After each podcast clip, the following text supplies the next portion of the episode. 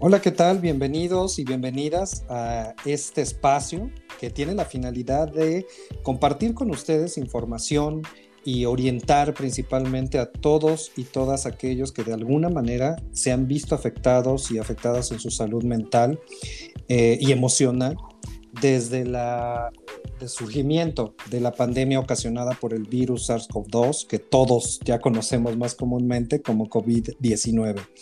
Eh, este proyecto, que se realiza con apoyo de la Fundación Seili AC, va a constar de 10 episodios abarcando en cada uno información que nosotros consideramos sobresaliente con respecto a la salud emocional, la salud mental en diferentes aspectos de la vida cotidiana. Eh, con esto eh, queremos arrancar el primer episodio hablando sobre el impacto emocional sobre estar infectado de COVID-19, ya sea a nivel personal o a nivel eh, familiar, ¿no? Alguien que de tu familia te hayan informado que está contagiado de COVID-19. para ello, pues quiero presentar a, a ustedes a mi compañera, mi colega Brenda Núñez, a quien dejo que se presente con ustedes. Muchas gracias Israel. ¿Qué tal a todos? Gracias por escucharnos en este espacio. Eh, efectivamente, nosotros vamos a abordar temas con respecto a este impacto emocional, sobre todo ahí a nivel emocional y mental, que se presentó a partir de que eh, alguno de nuestros familiares o nosotros mismos se supo infectado.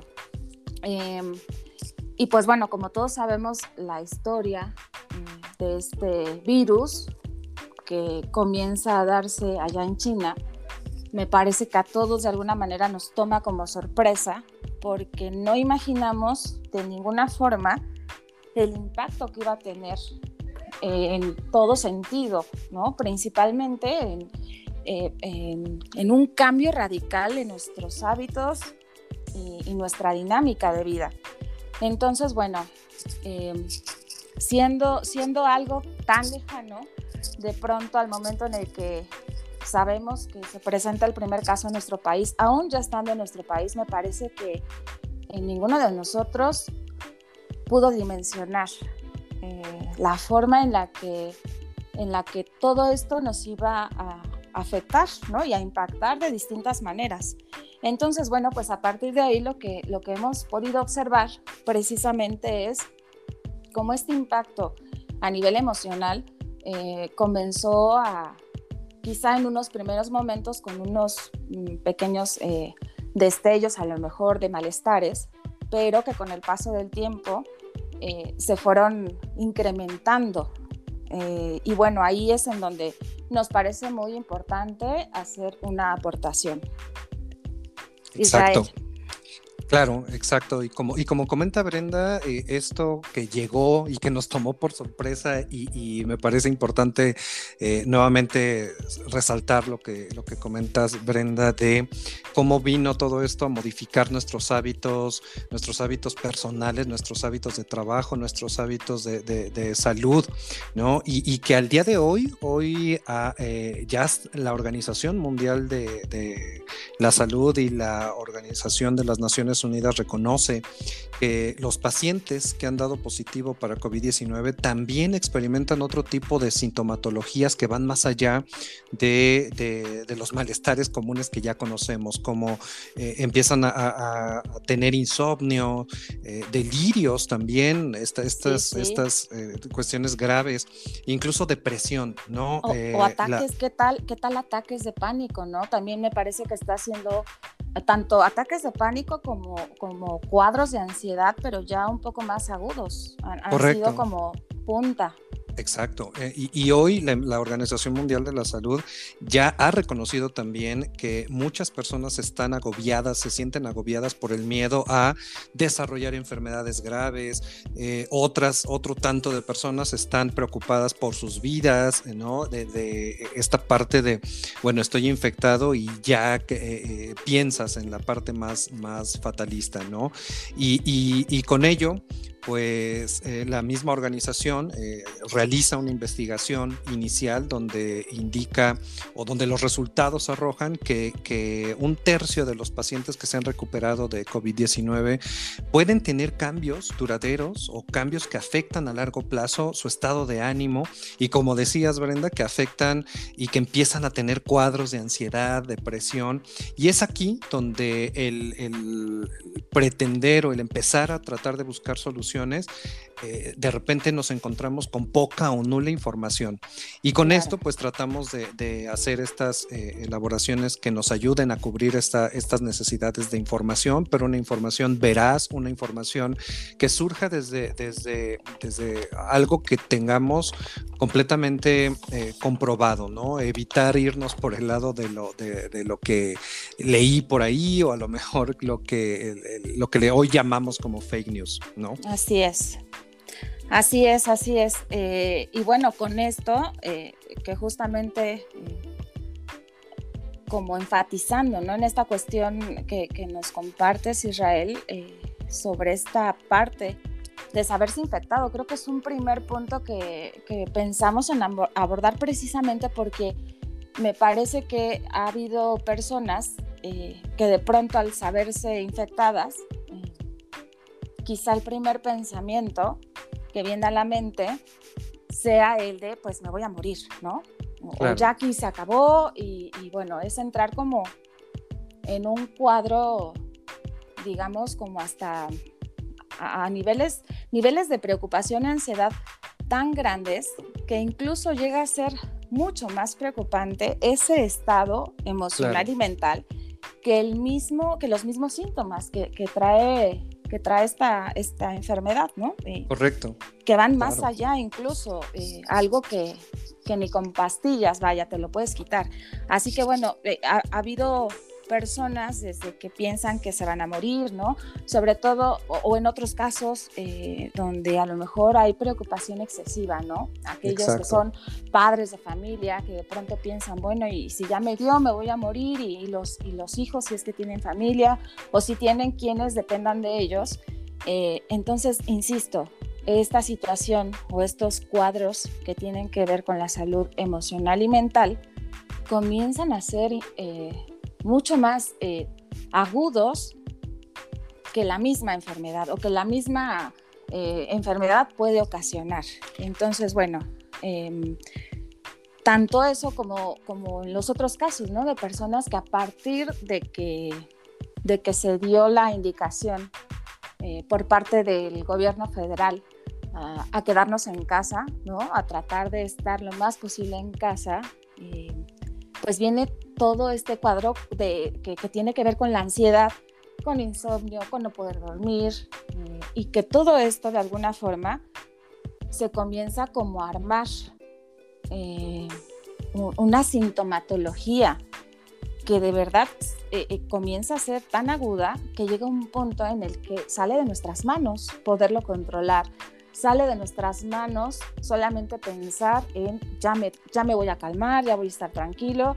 Es decir, hay una preocupación aquí importante con respecto a esto y que en muchas ocasiones no sabemos qué, hacer o hacia, o hacia dónde dirigirnos, a quién preguntarle, sobre todo pues porque nuestra cultura como tal, ¿no? en, en cuanto a al, tratamiento de enfermedades emocionales y mentales, pues no es algo que sea como tan abordado en nuestros días.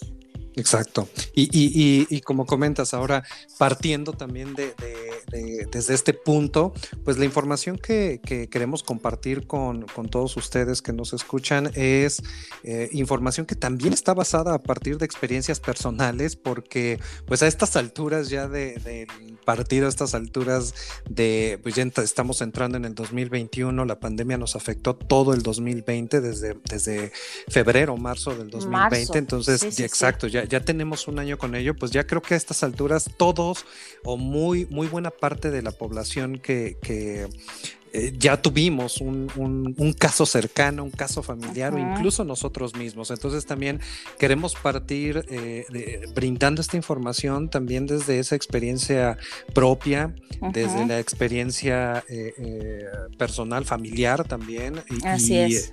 e informada, ¿no? Y como comenta Brenda, efectivamente, digo, en, el caso particular, en el caso personal, estuve contagiado en enero del 2020 y como comenta Brenda, efectivamente es, te sabes contagiado y lo primero que piensas es, lo primero que piensas y haces es empezar a investigar en eh, lugares, ¿no? En, internet.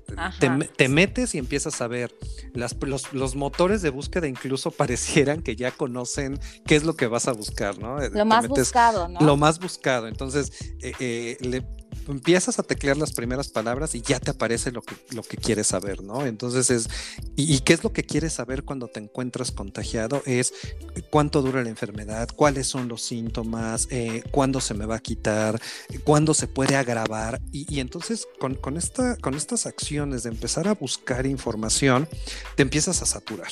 ¿no? te empiezas a, saturar, eh, empieza a ver también con esto de la sobre información y sobre saturación y empezamos a, ver en, redes sociales incluso eh, eh, información que tampoco estaba muy apegada a cuestiones probadas científicamente, ¿no? Que tómate el té de cebolla con ajo y jengibre y que no con el afán de, invalidarlos porque probablemente algo, algo podría tener de beneficioso. Sin embargo, tendríamos que estar haciendo énfasis en lo que, en lo que realmente está está probado en lo que realmente está recomendado por las organizaciones e instituciones de, salud y precisamente es lo que, lo que queremos compartir, ¿no? Claro, y, claro, y es que a esto, a esto hay que sumar también eh, que bueno, recordemos cómo al principio de, bueno, el, primer caso eh, ya eh, confirmado oficialmente fue por ahí de finales de febrero, ¿no? Del año, año pasado. Sí. Y eh, a partir de noviembre, mediados, aprox, es que nos dicen, bueno, eh, todos a su casa, nadie sale, eh, para precisamente tratar de evitar los contagios al por mayor. Pero justo a partir de ahí es en donde viene, como, como bien comenta Israel, viene un bombardeo increíble de información. Y aquí lo más grave del asunto es que nos estamos enfrentando, y yo creo que a la fecha, lo, digo así porque a la fecha sigue siendo así, nos estamos enfrentando a, algo que es completamente nuevo y desconocido, que si bien parte de, de otros virus parecidos, este tiene sus ciertas particularidades, ¿no? Y con respecto a tener ciertas particularidades, pues resulta que de pronto no sabemos muy bien qué es lo que sigue o qué va a pasar después. Tenemos como antecedente pues, pues estos primeros contagios que se dan allá en, Asia, en Europa, eh, que de alguna manera nos dieron como un poco de, guía. Pero finalmente hoy eh, nos seguimos enfrentando a una situación que todavía seguimos experimentando como nueva. Entonces, este, esta situación nos coloca en un estado de incertidumbre que regularmente no somos capaces a lo mejor de sostener, ¿no? Y de mantenernos como lo más ecuánimes posibles, porque justamente caemos en esta cuestión que tiene que ver con una sobreinformación. Eh, teníamos eh, todos los días eh, información vía gobierno, en, estas eh, presentaciones que se hacían todos los días y había información ahí, pero de pronto es, era mm, eh, meterte a redes sociales, ¿no? Israel, te tocó meterte a redes sociales y ver precisamente encabezados en donde había información, pero a nivel especulativo. Es decir, no había algo, porque a la fecha no hay algo que podamos tener como una certeza, ¿no? O, un, o sí, una certeza, digamos, un, 100%, ¿no? De saber, ah, sí, esto es así o esto va en esta otra vía. Entonces, todo, e, todo esto, pues justamente lo que genera es esta incertidumbre que nos hace caer en esta cuestión de voy a buscar, ¿no? Eh, ¿Con qué me quito esto? ¿Qué me puede ayudar? y que bueno, finalmente aquí lo importante es acudir a las instancias ya dispuestas para, para precisamente atacar todas estas sintomatologías a nivel, digamos, físico, ¿no? Ahorita aquí eh, lo, que, lo que realmente importa eh, o lo que vamos a abordar, no porque importe, es esto que tiene que ver con la salud emocional, porque me parece que es algo en lo que pronto muchos no ponemos foco, no ponemos mucha atención y pensamos que al día siguiente ya vamos a dormir mejor o vamos a amanecer mejor. Y es algo que sí necesita eh, enfocarse, ¿no? con, mejor lupa para ponerle la atención debida. Exacto, y, con esto es, pues bueno, tenemos, tenemos ya un protocolo específico para atender, como dices, Brenda, la parte física, ¿no? Es de, y se estuvo reforzando durante todo el año con una campaña de, eh, eh, eh, si tienes estos síntomas, acude a tu centro de salud, sin embargo, pues empezamos a ver que pues cada vez los centros de salud incrementaban su su disponibilidad, incrementaban la ocupación, exacto, incrementaban la ocupación, entonces había, habíamos personas que de repente es de, bueno, pues no, no, no puedo ir a hacerme, aparte vimos también una exageración en los precios eh, de, los servicios médicos, ¿no? De repente que una prueba PCR te salía en 3 mil pesos. Claro, eh, hasta insumos, Israel, o sea, eh, los cubrebocas, el gel, el, alcohol, todo esto, ¿no? Por supuesto, entonces, de repente cuando tienes o, había personas que tenían los medios para realizarse una prueba por, por vías o por medios eh, personales propios, por recursos propios, pues bueno, era, terminas de hacer tu prueba, te sabes contagiado, te sale un resultado positivo y entonces estás en casa y dices, bueno, eh, y es ahí donde acotando un poquito todo lo que estamos, eh, lo que estamos o lo que vamos compartiendo con ustedes es, te sabes contagiado y ahora, ¿no? ¿Qué sigue? ¿Qué doctor me atiende? ¿Qué, ya, me, ya me hice la prueba, ¿no? Porque aparte no es tan fácil como, como habíamos visto. De repente llegó una saturación hablando de, escasez de los insumos para el cubrebocas, como dices Brenda, el, gel, todo esto que las toallitas sanitarias todo esto, e incluso para las pruebas, ¿no? De repente es de, bueno, encuentras un lugar eh, asequible para que te realicen la prueba o que ya empezaron a salir las pruebas a domicilio, que bueno, no te salía una en menos de 1.500, 1.200 pesos. Claro. Eh, tenías que asumir el costo de repente y, y, y ya, te sabes contagiado y luego qué sigue. A ver, tengo la prueba ya en, mis manos, es positiva, ¿y qué hago? Eh, ¿Con qué médico voy? ¿Quién es el especialista que me atiende? ¿No? había un protocolo, como le estaba comentando, había un protocolo por parte del gobierno de, bueno, pues quédate en casa, ¿no? Si estás contagiado y no se agravan tus síntomas, pues quédate en casa, pero empieza a ver esto, como habíamos eh, platicado hace un momento, de qué va a pasar. ¿No? Eh, eh, dice el gobierno y está enfatizando que en 15 días va a pasar y que si empiezas a notar que se tu oxigenación baja, que si labios morados, que eh, agitación, tos y que en lugar de ir hacia, hacia arriba vas hacia abajo, entonces esto es lo que empieza, este yo creo que es uno de los detonantes de te sabes contagiado y entonces dices, bueno, ¿a partir de qué momento voy a ir para arriba o me voy a ir para abajo? Y entonces eh, estás esperando, ¿no? Eh, eh, desafortunadamente aquí como estábamos platicando, Brenda, de, llega un momento en que te pones a buscar y encuentras la, sobre, sobreinformación y que el dióxido de cloro y que el té de no sé qué. Y entonces de repente empiezas a, encontrar información, les decía personalmente, te pones a buscar de ¿y cuándo va a pasar? ¿No? Y, por ahí encuentras información de a partir del octavo día es como el decisivo, ¿no? Para ir hacia arriba o hacia abajo. Y entonces empiezas empiezas con una ansiedad y empezar a contar casi casi los días de, a ver, ya pasó el día uno, ya pasó el día dos, ya estoy en el octavo, a partir de este momento entonces me voy a poner más malo, me voy a poner mejor, cuando realmente, eh, eh, hablando en la experiencia personal, mis síntomas afortunadamente no fueron tan graves, ¿no? Eh, familiares que, que, tuvieron por ahí COVID sí fueron un poco más severos los síntomas, pero precisamente vamos enfocados a, esta parte, ¿no? Sabes que estás contagiado y, evitar o, empezar a tratar de evitar pensar qué va a pasar, eh, eh, no dejarlo de lado, porque no podemos dejar de lado obviamente qué va a pasar, qué es lo que más te preocupa, eh, toda esta parte, ¿no? Es, es ir a empezar tal vez a a ir cerrando un poco más el, camino a tener un plan, ¿no? Un plan informado acerca de, cuáles son las posibilidades de eh, eh, atenderse. Atenderse, exactamente. Ajá, y no solo, no solo ahí, eh, como comentas Israel, no solo en el plano físico, vaya, porque bueno, ahí ya es bien sabido, hay un protocolo, sabemos qué hay que hacer. Digo, con el paso del tiempo ya también el gobierno federal comenzó a implementar otro tipo de medidas, ¿no? En nivel, eh, digamos, Ciudad de México y no sé si también zona metropolitana, pusieron al, pusieron al, a, este, a los, pues a nosotros, ¿no? A la, a la sociedad, a los pobladores, eh, un número de, de, WhatsApp, ¿no? Era como, tengo duda con esto y entonces, bueno, ahí es un poco iba menguando ahí como estas ansiedades. Y bueno, también como manda un mensajito de texto si es que estás enfermo y te hacen llegar a tu casa tu, tu paquete, ¿no? Tu kit, no salgas, quédate, aíslate.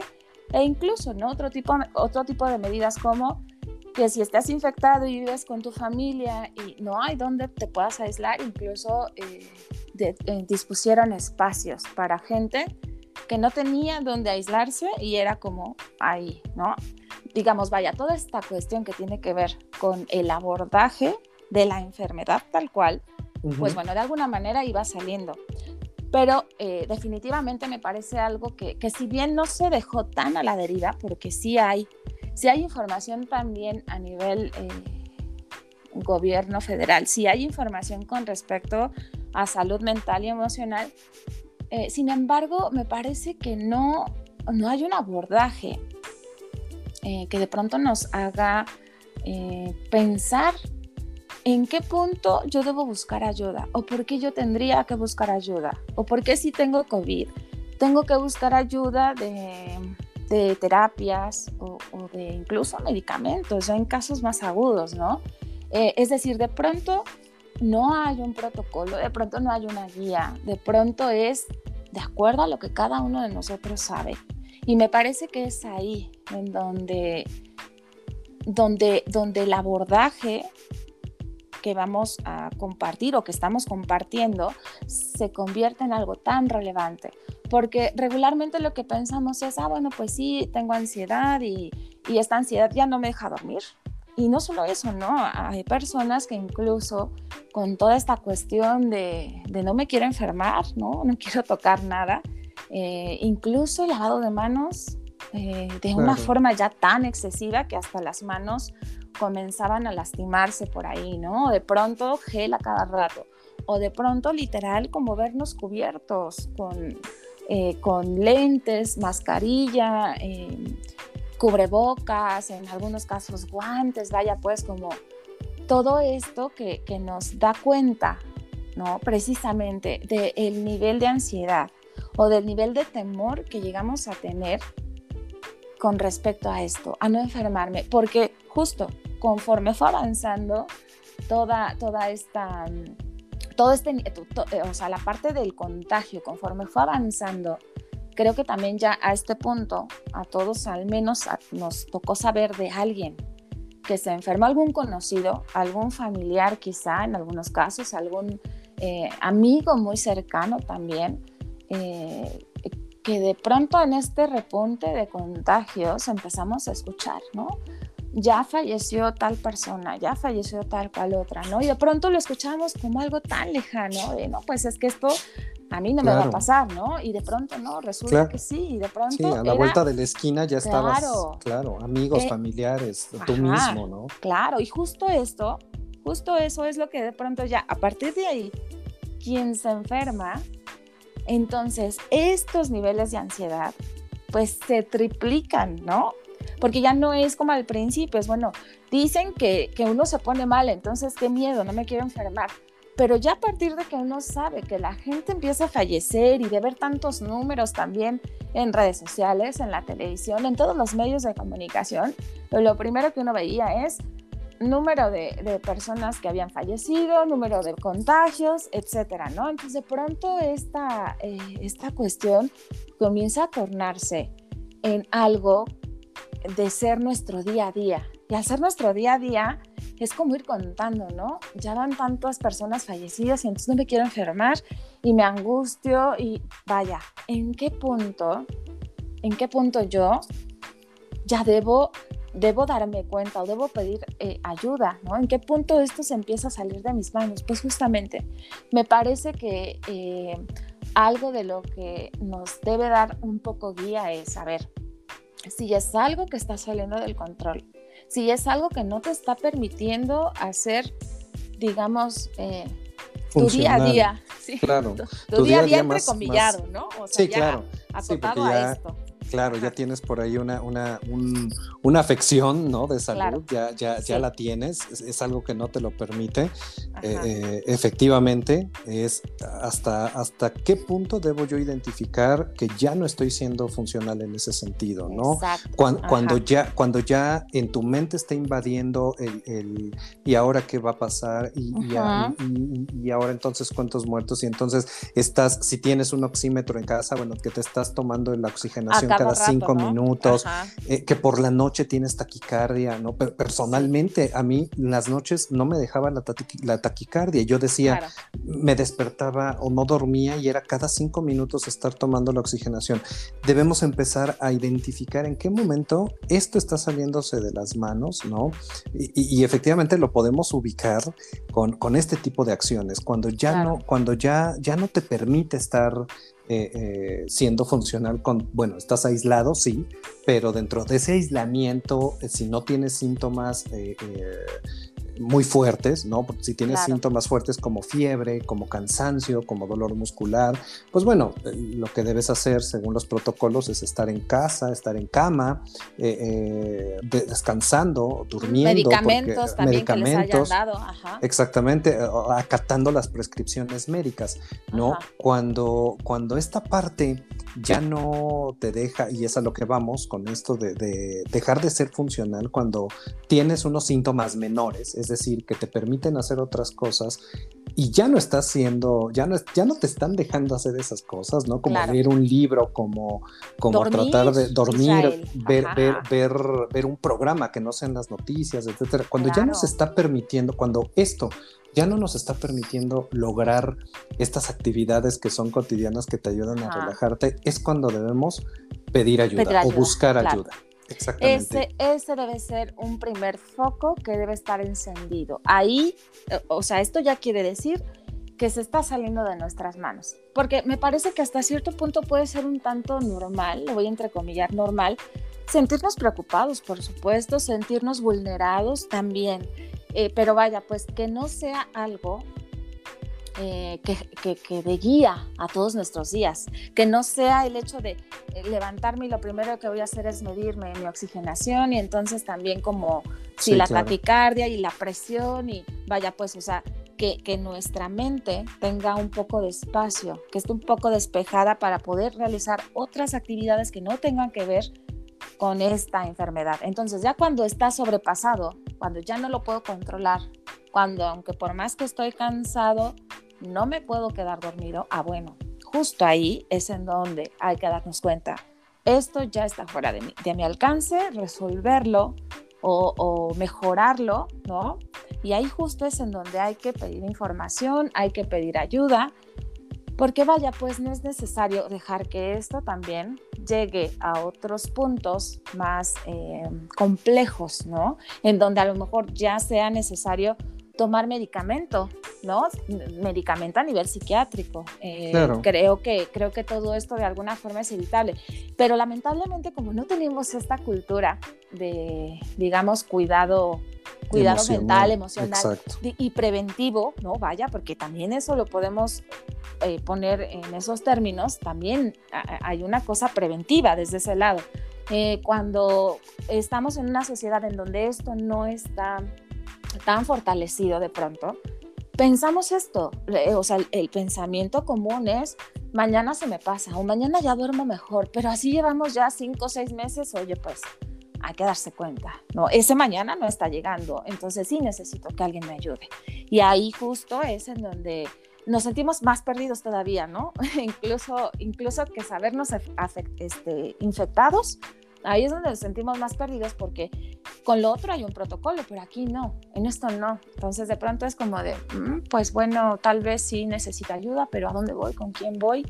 Eh, ¿Es psiquiatra, es psicólogo eh, o qué, busco, no? Entonces, bueno, eh, justamente me parece que antes de que las cosas todavía lleguen a puntos más agudos o, o más difíciles de poder sobrellevar, pues bueno, un primer acercamiento puede ser quizá con, con la parte eh, terapéutica, ¿no? A nivel eh, justamente eh, psicoterapia o terapia, en donde podamos nosotros tener también ese espacio para poder hablar de todo eso que estamos sintiendo, para poder decir todo eso que de pronto pasa por, por nuestra cabeza, ¿no? nuestro pensamiento. Este incluso poder decir me siento sobrepasado, ¿no? Y de pronto contar con un espacio como este, eh, comienza a generar una cierta, digamos, un cierto equilibrio, ¿no? O empiezan a bajar esos niveles de ansiedad y entonces uno eh, puede como ir retomando de a poco su, su tiempo de sueño, eh, este, como decía Israel, ¿no? Hace ratito, este poder, ahora sí me siento a leer un libro, pero vaya, pues este primer contacto, acercamiento, pareciera así ser muy importante. Eh, primero, reconocerlo, saber en dónde ya no puedo hacer más por mí y a partir de ahí entonces poder buscar ayuda. Entonces, bueno, eh, pues tenemos, tenemos eh, ya en, en, un momento más les vamos a compartir en dónde conseguir información al respecto, porque justo de entre todo este mar de informaciones, y ya lo tienes y ahora en dónde buscas, aunque, aunque sabes dónde puedes encontrarlo, es, es esta cuestión de no sé qué hacer, ¿no? De me hallo perdido, díganme para dónde voy. Exacto, y, hasta este punto, pues hemos tocado eh, la problemática, ¿no? La problemática inicial, hemos tocado hasta este momento lo, que ha sucedido, lo que pasa por tu cabeza, las consecuencias, las implicaciones de ver noticias, y entonces qué hacer, ¿no? Para ir, ir cerrando un poco y, e ir dando eh, una solución alternativa, y, una solución alternativa a, esto que a, lo que estamos hablando, ¿no? Que es el impacto de saberte contagiado de COVID-19. Eh, creo que como punto número uno es eh, atiende todas las, primero atiende la parte física, ¿no? Es atiende todas las instrucciones o atiéndete conforme a las instrucciones eh, que están pues obviamente avaladas y dispuestas por la Secretaría de Salud, ¿no? Eh, consigue un, médico o trátate con un médico eh, que te oriente, ¿no? Como punto número uno es atender toda la parte física, toda la parte física, lo que conlleva a pues hacer los exámenes de laboratorio pertinentes, a que te dé un seguimiento un médico, ¿no? Un médico que se especialice, si se puede que esté especializado y si no, pues un médico general que te esté dando seguimiento en ese sentido para que la parte física la tengas, la tengas cubierta en ese sentido. Punto número dos es eh, ir, ir ya eh, enfocándonos un poco a, bajar esa parte que ya comentamos de la ansiedad, evitar la sobresaturación de información que respecta a ¿no? en medida que se pueda, evitar las redes sociales con las personas que, te, hagan sentir mejor, no que te hagan sentir peor, ¿no? O que fomenten más esta ansiedad. ¿no? Sabemos que pues todas las personas pueden estar preocupadas por tu salud, pero pues tratar número uno de evitar las redes sociales porque vamos a encontrar un sinfín de información que no necesariamente pueda ser la mejor para sobrellevar toda, toda, toda esta carga que ya de por sí tienes eh, física y todavía le sumamos la, emocional. A veces la televisión juega también un papel sumamente importante. La televisión, digo, ahora, eh, afortunadamente, momento que estamos viviendo de pandemia, cuando ya estamos en este mes, junio 2021, pues ya eh, eh, incluso con el cambio del semáforo en la Ciudad de México eh, y en algunos otros estados de la República donde también ya se ha cambiado, pues bueno, incluso ya hasta cambió también la, programación en, en, los noticieros, ¿no? Pero hace unos meses no era así y, y, bueno, es tratar de evitar la sobreinformación. Exactamente. La sobreinformación, la televisión con datos y estadísticas fúnebres o funestas también es importante. Y, con ello, pues bueno, ¿cuáles son o dónde podemos acercarnos? ¿Cuáles son las instituciones donde podemos acercarnos? Eh, como, como sumando a lo que dices un poco, ¿no? Eh, esta, hay que resaltar que es muy importante tomar acción también con respecto a esos otros malestares. O sea, no solamente atacar ese protocolo, o bueno, no atacar, sino más bien eh, tener este abordaje, atenderse eh, con este protocolo a nivel físico, ¿no? Para curar, digamos, vaya, pues toda esta sintomatología. También consideremos darle un espacio importante a esto otro de lo que estamos hablando. Es decir, si sabemos que, que, no podemos con esto, entonces ahí justamente eh, hay que hacer algo al respecto, sobre todo hoy, porque si bien la situación comienza un poco a cambiar, ahora entonces estos, estos cuadros de ansiedad también... Eh, vienen a, vienen a colación precisamente de ya regresar, ¿no? Ya regresar al movimiento masivo, claro, y a muchos, claro, y a muchos de pronto eso no les está cayendo muy bien. Entonces ahí donde ya es como no puedo poner un pie afuera porque me muero de, de, miedo. Ah, bueno, pues ojo ahí, ¿no? Creo que también eso es un foco. Entonces, bueno, sí, hacer eh, como resaltar esta parte que es muy, muy importante, no dejarla avanzar más para que entonces el, poder restablecer esos niveles o el poder restablecer esa funcionalidad no cueste tanto trabajo, ¿no? Eh, se puede hacer muchísimo antes que eso. Entonces, bueno, sí, como bien, como bien les, les comparte Israel, tenemos em, una dirección que, voy a darles ahorita en donde ustedes pueden encontrar ahí eh, ayuda con respecto a a la salud mental, emocional, ¿no? Tanto está la línea de vida, ¿no?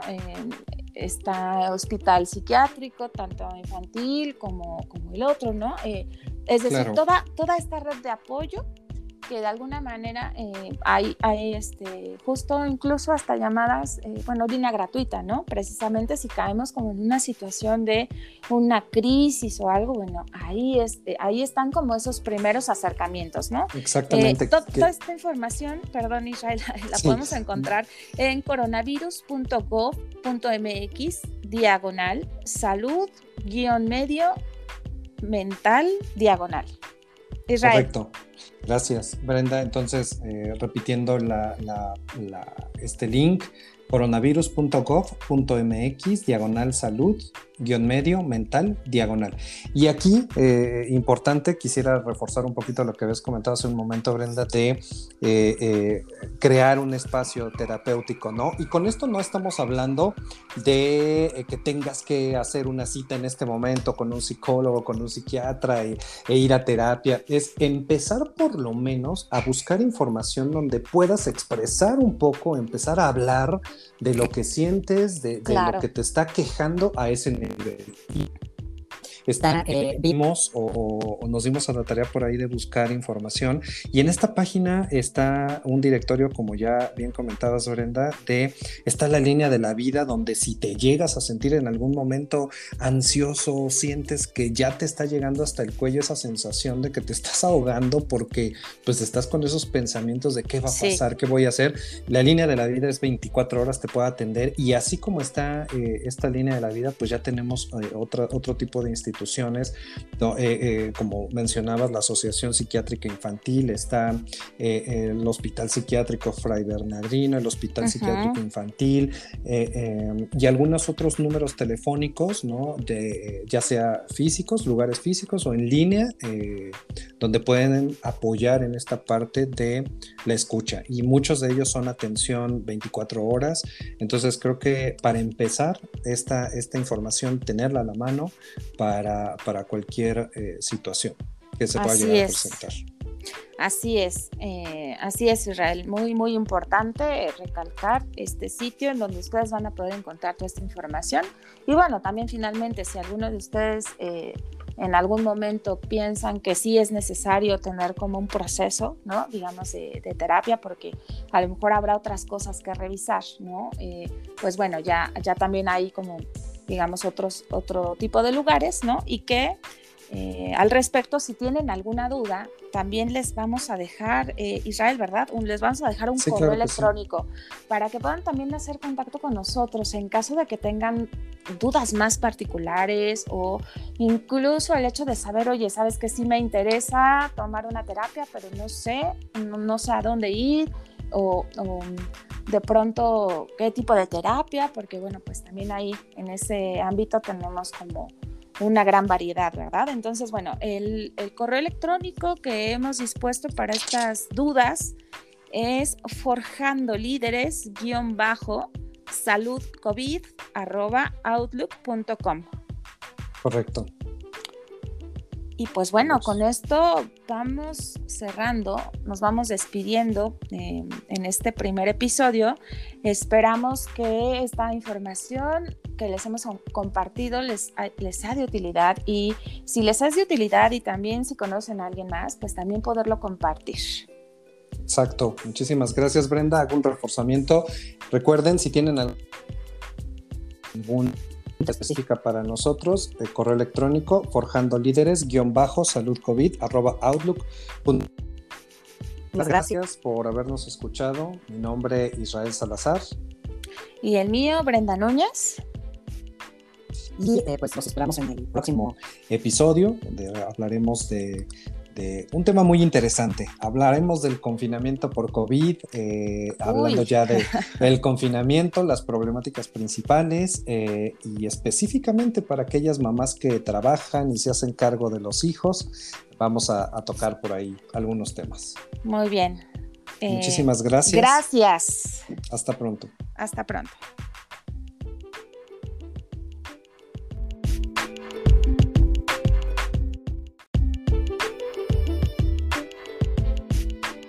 Hola, ¿qué tal?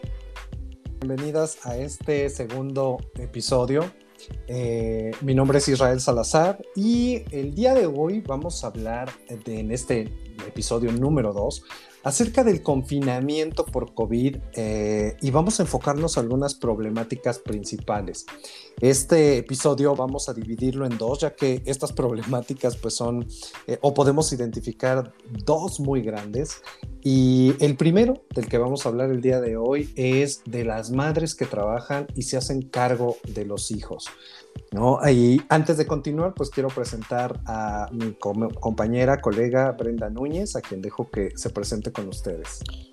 Gracias Israel, eh, gracias a ustedes también por escucharnos. Eh, así es, mm, abordaremos hoy un tema que nos parece sumamente importante, sobre todo por todos esos repuntes que comenzaron a darse con respecto a estas formas que tuvieron que establecer las mamás, ¿no? Eh, como en una nueva dinámica a partir de que se da este confinamiento, precisamente, eh, pues porque, bueno, de alguna manera va cambiando eh, la forma en la que se tiene que, pues, llevar a cabo cada actividad en, no solo en la casa, vaya, con respecto al trabajo, a la casa, al cuidado de los hijos y también tener que hacerse cargo un poco ahí este, de la educación, ¿no? Porque bueno, este confinamiento nos remite a pensar que ya no hay estancias eh,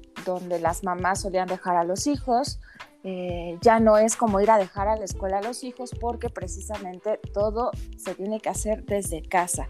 Y ahí es en donde nos parece que es importante hacer un abordaje eh, que nos haga hacer una reflexión con respecto a toda esta situación que, que, no es para nada sencilla. Así que bueno, comenzaremos un poco proporcionando datos duros, Israel.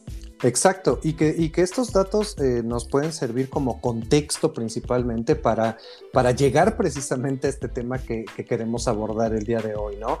Estos, estos datos que nos van a permitir tal vez eh, eh, tener un panorama más amplio de el por qué se están presentando algunas situaciones como problemática de las mujeres que están trabajando y atendiendo la casa. Hay un estudio muy interesante que realizó el Programa de las Naciones Unidas para el Desarrollo acerca de las mujeres que trabajan. Y en este estudio hay un, contexto muy interesante desde dónde puede empezar a gestarse todo este cambio ¿no? que deriva en, en lo que hoy podemos identificar como una problemática eh, de las mujeres que trabajan y atienden la, casa, ¿no? Y todo esto viene derivado de principalmente eh, estereotipos, roles de género, principalmente, donde las mujeres son consideradas como las principales encargadas de las responsabilidades familiares y domésticas, ¿no? Y, con todo esto, la historia además de eh, eh, la incursión o la participación de las mujeres en el mercado laboral, que siempre o históricamente ha sido mucho menor que la de los hombres, a pesar de tener una educación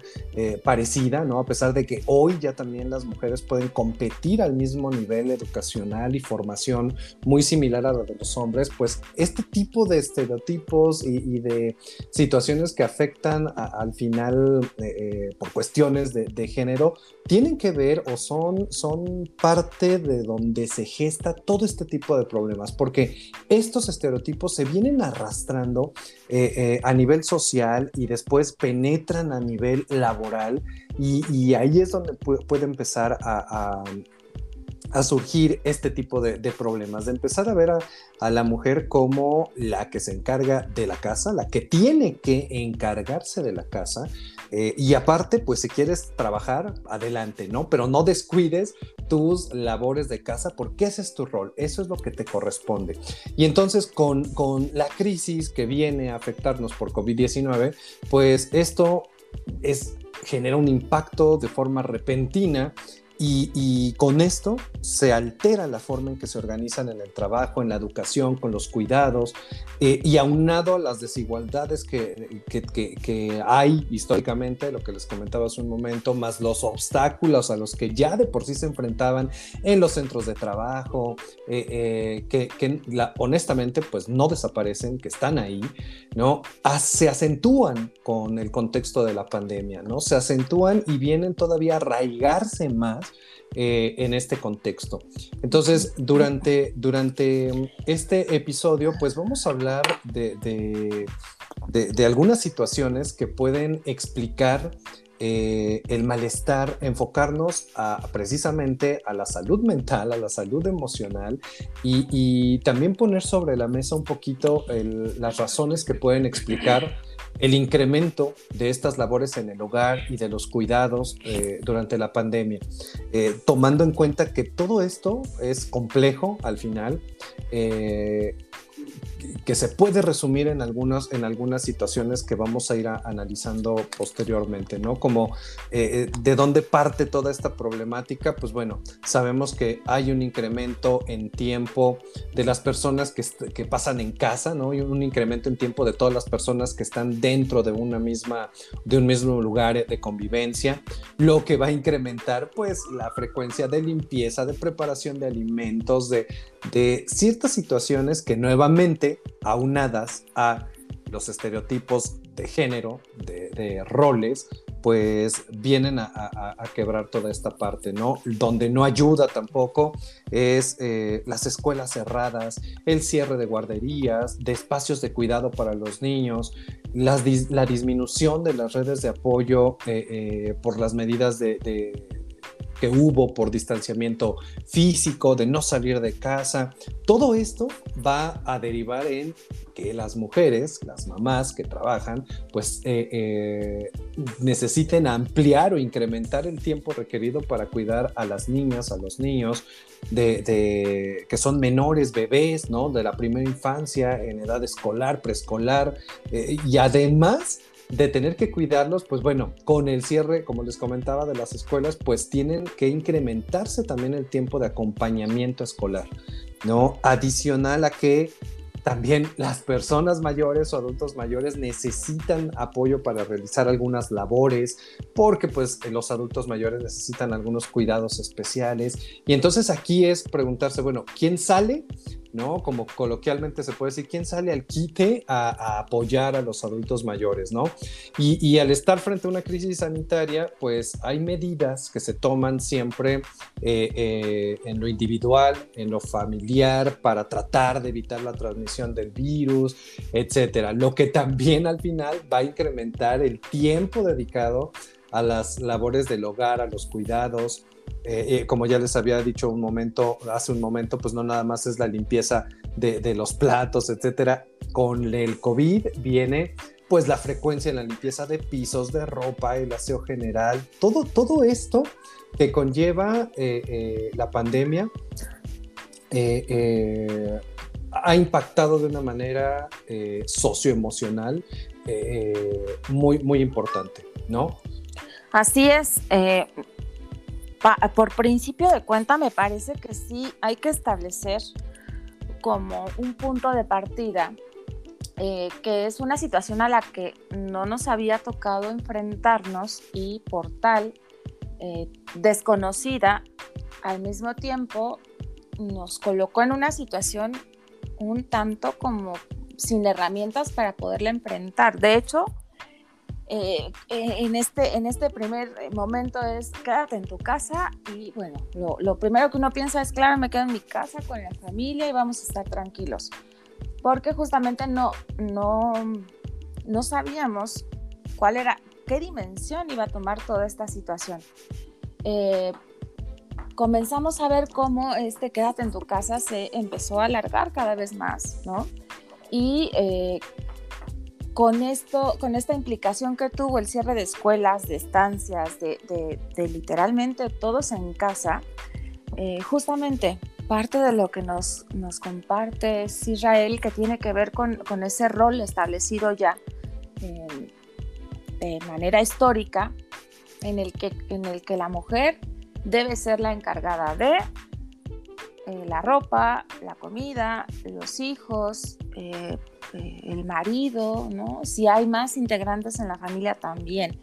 Pero bueno, principalmente sí mencionar, esta situación nos colocó a todos en, un lugar eh, en el que de pronto no supimos, no, no sabíamos cómo movernos, cómo resolvernos, ¿no? Este de verdad, no salir de casa para nada y hacerlo todo desde casa ya implica de entrada una, una cierta problemática que tiene que ver con el hecho de em, no poder salir, no poder convivir con otros, estar todo el tiempo conviviendo en un mismo espacio con, pues sí, con la familia, que de pronto eso también se tornó un, poco complejo.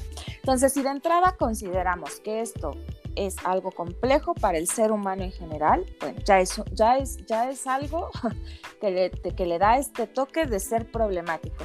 Pero si esto agregamos todos estos ingredientes que, que Israel ya nos compartió, en donde la mujer se ve eh, un poco más afectada en este sentido de ser la encargada de, en realidad, ese todo, eh, y encima tener que trabajar, ¿no? Es decir, e, esta, esta cuestión que tiene que ver con el, con el no poder separar las actividades y tener, estar sentada en una mesa con la computadora trabajando, pero al lado tener a uno de los hijos, quizás más pequeñito, porque hay que darle de comer, pero del otro lado está el otro hijo que es más grande, que no se puede conectar a sus clases y de pronto le están hablando eh, aquí en la computadora del trabajo que tiene que resolver tal cuestión y por allá a lo lejos se escucha al marido que está buscando algo que no encuentra. Vaya, eh, es como que de pronto haber visto este, este rol ya establecido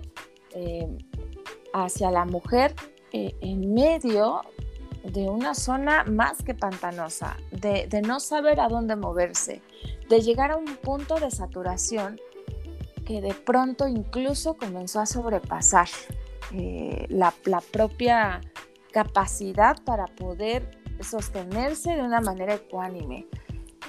¿Y qué, ¿Y qué viene con esto? Pues bueno, no solamente es como eh, esta, esta forma abrumadora en la que tomó a las mujeres, a las amas de casa que además trabajan, sino que además, eh, en consecuencia, pues también se comenzó a reflejar ahí con los hijos, ¿no? Si de pronto este estrés, esta preocupación, esta sobresaturación era algo que, ya no se podía manejar, que no se podía controlar, entonces venía quizá ya una, una parte de, de, no tener paciencia con los hijos, ¿no? De pronto a lo mejor ahí, ahí descargar parte de, toda esa frustración que, no tiene cabida ni siquiera para poderlo hablar, ¿no? Ni siquiera para poder expresar hasta qué punto se sienten saturadas, hasta qué punto ya no es posible, hasta qué punto incluso es necesario también pedir ayuda, ya no digo hacia afuera, ahí mismo en su núcleo, ¿no? En su núcleo familiar eh, que justamente derivado de estos roles ya asignados, eh, pues de pronto cada uno se coloca en su rol y es bueno, pues a la mamá le toca la comida y le toca la ropa y todo, en realidad todo. Y pues bueno, el papá de pronto no es sí, claro. una ¿Dónde, figura, dónde, ¿no? ¿dónde, está, ¿Dónde está esa figura? Exactamente. Claro. Y, ya, y ya encaminándonos un poquito a, a, al tema de la salud mental, eh, hay, hay, unos datos también muy interesantes. Se, se, lleva a cabo una encuesta en México. Eh, es la encuesta de seguimiento de los efectos de COVID-19, ¿no? Es la en COVID-19 se llama. Y esta encuesta arroja un dato muy interesante acerca de, de la salud mental, ¿no? Esta encuesta eh, eh, de la salud mental, aparte en mujeres. Esta encuesta arroja que las mujeres durante todos los meses que se dieron del confinamiento, estamos hablando de casi todo un año precisamente, eh, han reportado mayores niveles de prevalencia en, en síntomas de ansiedad respecto uh -huh. a los hombres, ¿no? Claro. Y, y, y, y, con diferencias incluso mayores al 10% de, de hombres. Y, y, y, de, y, de, y, de, todo este, de este, de, de, este análisis que se realizó, de estos estudios, eh, más del 25% de las mujeres eh, presentó síntomas de depresión. Eh, y tú dirás, bueno, 25%, pues tal vez no sea mucho. El, el, pero, ajá, pero el dato que aquí preocupa es que de ese 25% es, resultó ser el doble de lo que registran los hombres. Entonces, la mujer tiene casi el doble de prevalencia en, en, en, síntomas de ansiedad y depresión que los hombres. Y a esto le podemos sumar todavía, por ahí eh, eh, también se, eh, la, la, UNAM realizó otra, otro, otro estudio donde, donde por ahí reveló que las personas, más del 45% de las personas eh, que trabajan en, en, teletrabajo, en home office, tienen, tienen comunicación todavía con su jefe o jefa después del horario laboral, ¿no? Claro. Lo que, lo que implica aquí realmente una no desconexión de tu trabajo, ¿no? Uh -huh. Entonces, esto aunado a que pues las, las personas temen eh, eh, perder, perder, su trabajo por la situación económica, eh, toda esta situación de es que me van a correr, todo esto eh, va, con, todo esto se observa al final un impacto en la salud física y mental eh, de las mujeres, ¿no? Entonces, claro. ya, ya yéndonos en, encaminados hacia, hacia, hacia, esta parte, la, prevale, la, la, la, prevalencia que tienen las mujeres a, a, estos síntomas de depresión y ansiedad, todavía eh, el dato es alarmante que sea casi el doble de lo que presentan los hombres, ¿no? Claro. Sí, y, y principalmente eh, que, que, justo se da en esta figura que tiene que ver con, eh, de pronto uno dice, eh, papá es el sostén de la casa, pero bueno, ya, ya analizando las cosas un poco más a fondo, podemos darnos cuenta que, que realmente quien, quien lleva más cosas como bajo su responsabilidad sí, sí tiene que ver mucho con este rol asignado y que tiene que ver también con la manera en la que dentro de las familias se organizan con respecto a esto, ¿no? Habrá, habrá este, esposos o, parejas que de pronto sí apoyen, que de pronto sí, eh, sin que se lo pidan, a lo mejor ya se están metiendo a la cocina también, pero bueno, ¿qué hay de estas otras familias en donde, en donde de pronto esta, esta parte, esta ayuda de, de la pareja, pues pues brilla por su ausencia, ¿no? Y aquí hay que contemplar también como esta otra cuestión en donde eh, encima de toda esta carga de pronto comenzó a ocurrir con los niños que empezaron a tomar clases virtuales, en donde eh, la exigencia por parte de, los maestros y de todo el sector educativo sobre las mamás. Tengan paciencia con los hijos o deben ayudarles con esto, deben ser, deben eh, explicarles esto otro, comprendan que los hijos están en tal situación. Y bueno, eh, era, era esta, esta, esta parte, ¿no?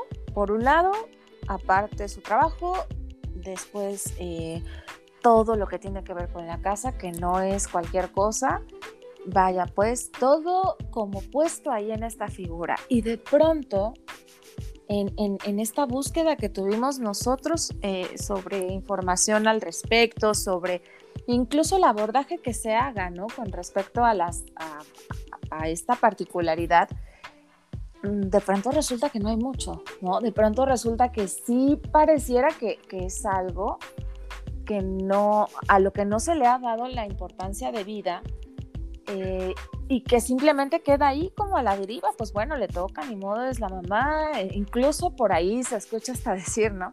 bueno, pues quería hijos, no sé qué, y, bueno, claro. no se trata de eso, ¿no? Se trata de que al final se encuentran en una situación muy compleja, porque habría que preguntarse, ¿no? ¿Qué persona puede sostener todo esto sin que nada se le caiga, ¿no? Y este deber de la mujer de, de, colocarse también en este lugar de decir, pues todo perfecto y lo voy a hacer bien. Y bueno, de pronto que hay de esa misma mujer con su propio espacio, ¿no? Con su propio tiempo de descanso. Ya no digo espacio, un, pequeño espacio para descansar, que, que, de pronto no había o no hay, ¿no? Me parece que a la fecha, digo, hoy los niños eh, aún siguen estando en casa, ¿no? Me parece que ya también se acercan fechas en las que han de regresar a clases, pero finalmente esta cuestión que las coloca ante una problemática que resulta más que abrumadora, ¿no? Y ahí en eso, de pronto también ellas mismas poderse observar y poder decir hasta dónde es posible, ¿no? Y a partir de ahí también comenzar a observar en dónde están los focos, a partir de qué momento igual necesito comenzar a pedir ayuda o levantar la mano, porque finalmente todo queda como, como ahí solamente a la vista, ¿no? Y es mamá, le tocó ni modo, y no, me parece que va mucho más allá, porque finalmente son quienes también dan, dan este, dan esa, esa guía o esa construcción de esos seres humanos, de los hijos que tienen a cargo. Y si de pronto ellas no tienen esa estabilidad, entonces lo que, lo que puedan compartir o enseñar a los hijos, pues ya va por otras vías que no necesariamente son las más em, favorecedoras en ese desarrollo, ¿no? Sobre todo cuando son más pequeñitos. Correcto. y y entonces, partiendo de, estos planteamientos, pues bueno, ¿qué hacemos? ¿no? ¿Qué, qué, podemos empezar a hacer ante esta situación? Ya, ya comentabas, Brenda, hace un momento de, de pues bueno, ya detectas que no está siendo equitativo el trabajo, detectas que no está siendo equitativa la repartición de las actividades, porque todo se carga hacia un lado por estos estereotipos, por esta carga eh, de género que, que, pues históricamente se ha venido gestando. Entonces, ¿qué hacer? ¿No? ¿Qué hacer cuando ya se está saliendo de tus manos, que ya estás teniendo eh, eh, esa ansiedad, que ya no sabes qué hacer, que, de repente, y, ahorita también se ha dado un grave que es la violencia, ¿no? Dentro de la familia. Durante la pandemia, también por ahí se incrementó eh, eh, los datos de violencia intrafamiliar. Entonces, eh, no estábamos acostumbrados y acostumbradas a... A convivir tanto. exacto, a convivir tanto con las personas que están a nuestro alrededor. Y entonces, con toda esa información, con toda esa carga también emocional que tiene el, no la no convivencia, ¿no? Es de, ¿qué hago con todo esto? Y entonces viene, viene el desborde y, y, y aquí es donde empezamos a preguntar, bueno, ¿y qué hago? ¿Qué hago cuando detecto que no hay una, una relación, o como, como estaba eh, comentando hace un momento, no hay una distribución equitativa de las labores del hogar? ¿Qué hago si detecto que estoy sufriendo violencia y que no nada más va hacia lo físico, sino violencia eh, eh, verbal, violencia psicológica, ¿qué hago? ¿En qué momento puedo detectarlo para evitar principalmente el desborde, es decir, que se, que se, que se salga de las manos. De control, sí. Exacto.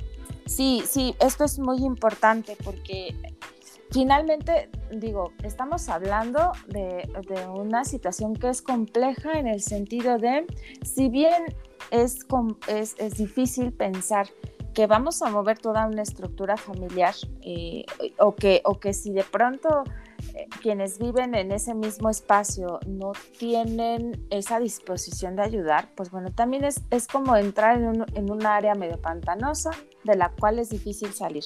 Así que bueno, habrá que, habrá que, por un lado, comenzar a priorizar cuáles son las actividades importantes y pensar de entrada que es difícil sostener una cierta perfección bajo este contexto. Eso es em, prácticamente imposible, porque alguien no puede hacerse cargo de pronto de tantas cosas al mismo tiempo. Así que bueno, es cuestión de justamente tomarse un minuto y poder un poco reflexionar y decir, ah, ¿hasta dónde yo puedo hacer?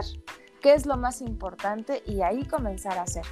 Y quizá pareciera un, un, este, un movimiento sencillo, pero pensaría que no para todas las mujeres resulta una reflexión como tan fluida. Aquí entonces me parece conveniente que sí es importante, cuando no hay una claridad, cuando ya esto está saliendo de mis manos, cuando siento que estoy a punto de explotar, justamente me parece ahí que es eh, este, sí buscar ayuda, eh, acercarse a algún espacio en donde esa palabra tenga espacio, porque es muy importante poder decir todo eso que nos está generando, todo eso que está ocasionando, para no llegar al punto de desbordar y tener una, una tensión que sea todavía mucho más grande de lo que ya se tiene. Entonces es vital para ese bienestar común incluso eh, comenzar a atenderlo, no, no quedarse como con estas ideas o con estos pensamientos o esto que se está sintiendo ahí como, como lo mismo, en esta, en esta cuestión que tiene que ver con lo cultural. bueno, ya mañana será otro día o ya mañana se me va a pasar. Y creo que sí es importante hoy comenzar a pensarlo desde esa vía. Hay que darle cabida a la palabra. Cuando uno puede poner en palabras todo eso que aqueja, tal vez las cosas no es que ya tengan una solución, pero sí podemos tener perspectivas distintas que nos permitan pensarlo de otra forma y entonces elaborar de otra manera para que no sea algo que termine por saturarnos y desbordarnos y acabar como pues con, toda, toda esta situación porque finalmente se trata de una estructura que, que, que es difícil poder como modificar en un primer momento. Quizá esa sea una idea y, y eso sea algo que se puede trabajar, pero en ese primer momento em, pensaría que, que, lo viable tenga que ser esto otro. Poner en palabras todo, toda esa queja, todo ese malestar, todo eso que incluso de pronto hasta pareciera que, no es tan comprensible por uno mismo, ¿no? Estos espacios eh, eh, de terapia, de psicoterapia, ya lo hemos, ya lo hemos mencionado en, otro momento, eh, tan importantes hoy, que están tomando una relevancia significativa, precisamente porque a partir de poder elaborar desde ahí, desde lo que está a nuestro alcance, con lo que tenemos y hasta dónde podemos, entonces las cosas toman otra carga distinta, toman otra dimensión que no es precisamente esta. Finalmente me parece que nos enfrentamos a algo que por no haber sido eh, vivido en otro momento, por no haberlo vivido en otro tiempo, como algo completamente nuevo, de alguna manera todo esto novedoso, pues por supuesto que nos pone en situaciones como estas, pero aprender a sobreponernos,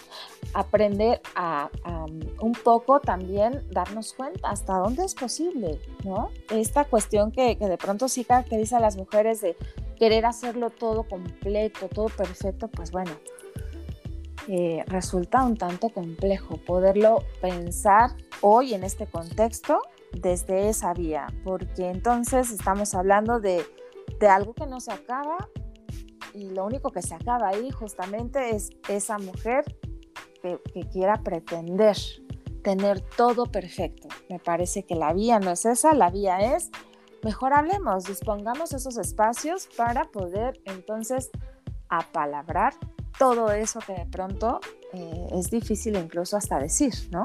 Esos espacios dispuestos. Correcto. Y, bueno, eh, para, para, ir eh, cerrando esta, este, este episodio, pues ¿Qué hacer? ¿no? Eh, ¿Cómo empezar a rediseñar y empezar a romper estos paradigmas que generan toda esta problemática que acabamos de, comentar Brenda, Brenda y yo hace, durante todo el, episodio? ¿Qué empezar, qué, empezar a hacer? ¿Hacia dónde tenemos que empezar a movernos? Tenemos que empezar a, a buscar la igualdad desde casa. ¿Cómo? Creando espacios colaborativos en nuestra vida diaria y durante el periodo de confinamiento.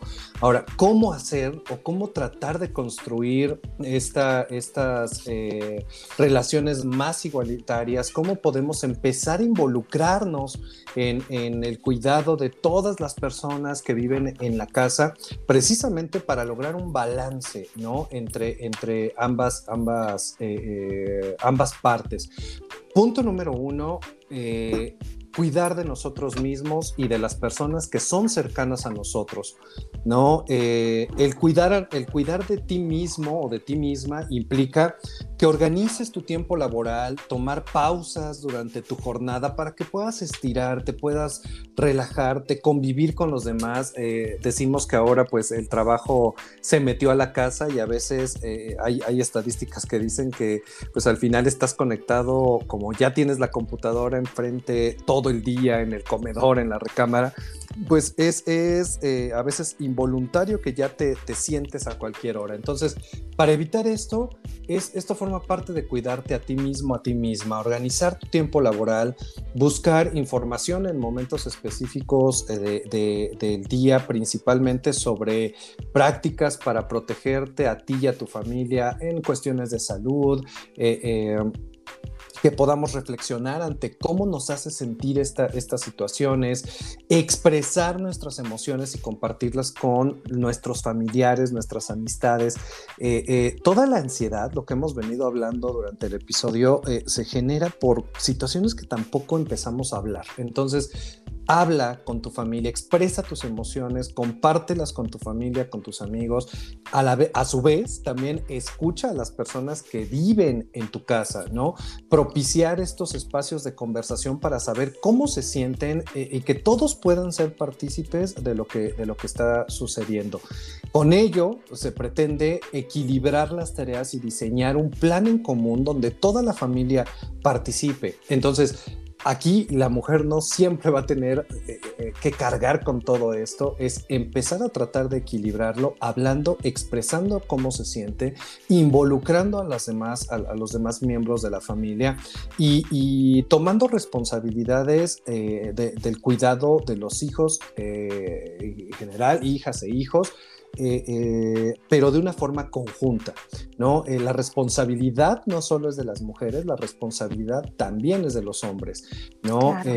involucrarnos en el trabajo emocional, en las actividades que nosotros estemos realizando en nuestro día a día, siempre considerar lo que nos gusta, lo que no nos gusta también, porque es válido decirlo, ¿no? De repente es de, oye, pues ya me cansé de lavar los trastes, ayuda, no me gusta, ok, te lo cambio por otra actividad, ¿no? Procura que los demás que están a tu alrededor se sientan atendidos, considerados, cuidados mutuamente, ¿no? No nada más la mujer es la que tiene que encargarse del cuidado de, esta parte.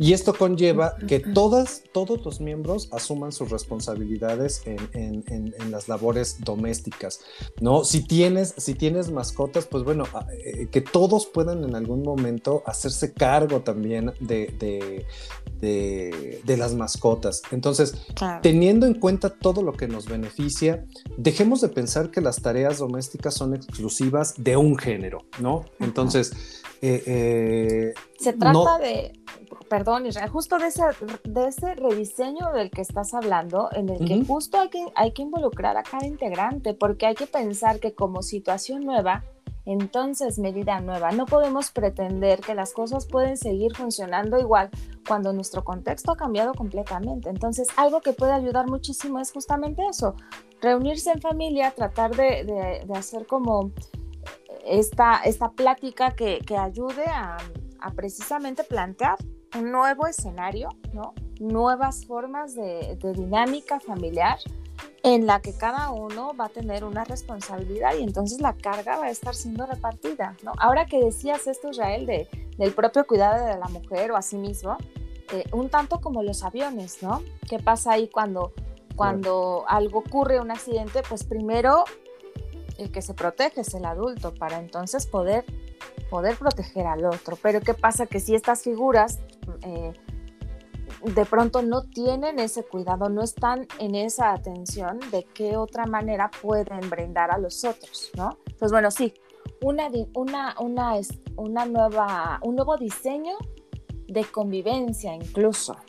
Exacto. Entonces, punto número uno, un rediseño de las convivencias, pero siempre hablando y, reuniendo a la familia eh, y hablando en torno a lo que sí, a lo que no y a lo que tiene que cambiar, ¿no? Al final, a la lavadora, a la licuadora, a la aspiradora, no le importa quién presiona los botones, si es un hombre, una mujer, al final las actividades se pueden redistribuir en, ambas partes, ¿no? Eh, esto es, es, eh, importante. Nuevamente enfatizamos en esta, en esta eh, labor de tener que hablar. Si te sientes agobiada, si te sientes eh, ansiosa por esta situación, lo que debemos empezar a hacer es hablar de lo que estás sintiendo con tu familia para que pueda empezar a ver una, un balance, una redistribución de, las actividades. Punto número dos, hay, hay, hay otro factor más delicado. ¿Qué pasa si sufres violencia? Si sufres violencia intrafamiliar, ya estamos entrando en otro punto. Si temes que la situación se pueda eh, salir de control ante el confinamiento, porque pues como, como lo decíamos hace un momento Brenda y yo, es, pues no estamos acostumbrados a esta convivencia continua, pues bueno, aquí ya hay otros, otros, eh, otras instancias donde acudir. Eh, ustedes van a poder encontrar información en la página del Gobierno de México, en la sección del el Instituto Nacional para las Mujeres, el INMujeres. ¿Qué hacer si te encuentras en situación de, violencia intrafamiliar? Es eh, llamar al 911, eh, que es el 911, 911, para aquí ya esta es una de las vías para atender las emergencias que se relacionan con los diferentes tipos de violencia como el, abuso sexual, acoso, hostigamiento, violencia de pareja, violencia familiar eh, y además todos los estados de la República cuentan con un servicio para poder atender a este tipo de casos. Entonces, eh, si, te encuentras en una, en una situación eh, de, de, este tipo, no, no te calles háblalo. Eh, hay instituciones donde puedes eh, acercarte para evitar un desborde, ¿no? Sí, o pedir ayuda sobre todo, ¿no? Un, un tercer punto que me parece importante también es aprender a poner límites, sobre todo ahí en la cuestión laboral.